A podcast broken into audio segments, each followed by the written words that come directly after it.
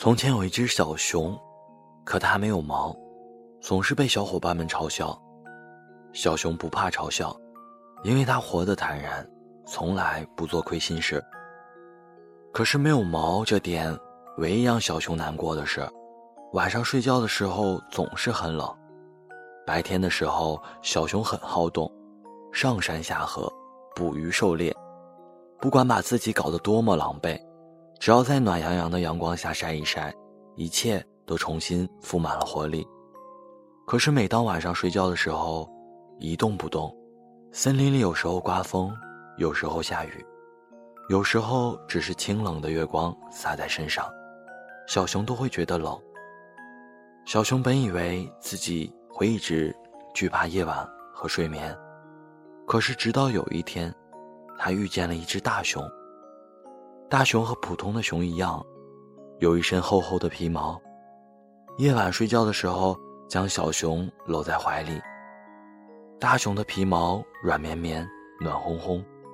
两只熊有时候聊天，有时候唱歌，讲讲故事，说说情话。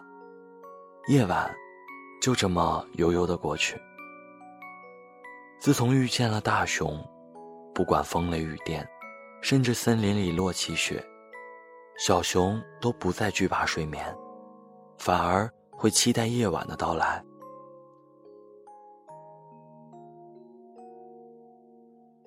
故事讲完了，是我编的，想要送给你的。我想说，在遇到你之前，我就是那只没有毛的小熊。虽然我有厚厚的被子，可是依旧会觉得冷。每当夜幕降临，我总是觉得夜晚很长。窗外呼啸而过的风，楼下时不时经过的车辆，隔壁厨房水龙头滴答的声音。我的夜晚只有这些。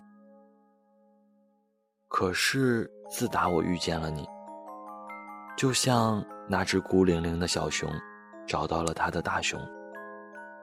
怎么说你呢？我曾经想过一万种形容词：英俊、潇洒、风流、倜傥，可这些都不是的。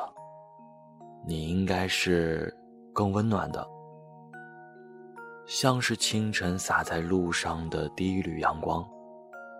刚端上桌，冒着热气的牛肉面，冬天里带的电热毯的被窝。手机低电量时的充电宝，还有迷路时的地图，都不是轰轰烈烈、惊天动地的大事，足够温暖，足够恰当，也足够贴心。我记得有一天晚上，我做噩梦醒了，做好了清冷夜晚扑面而来的准备，睁开眼。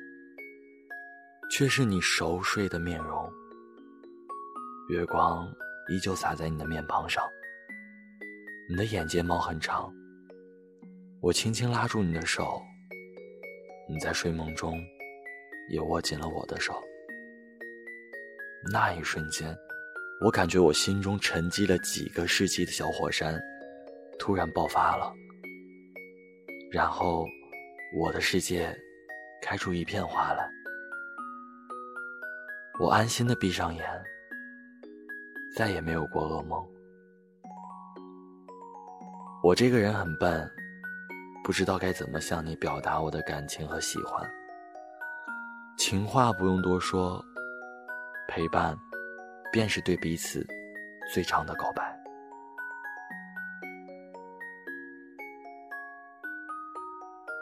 前不久有一次，用从梦中醒来的时候。窗外的东风不吹了，楼下路过的车辆不见了，厨房的水龙头也修好了。我的夜晚剩下了漫天的繁星和身旁的你。我安心的闭上了眼，晚安，城市。晚安，你。谢谢你在我身边的每一天。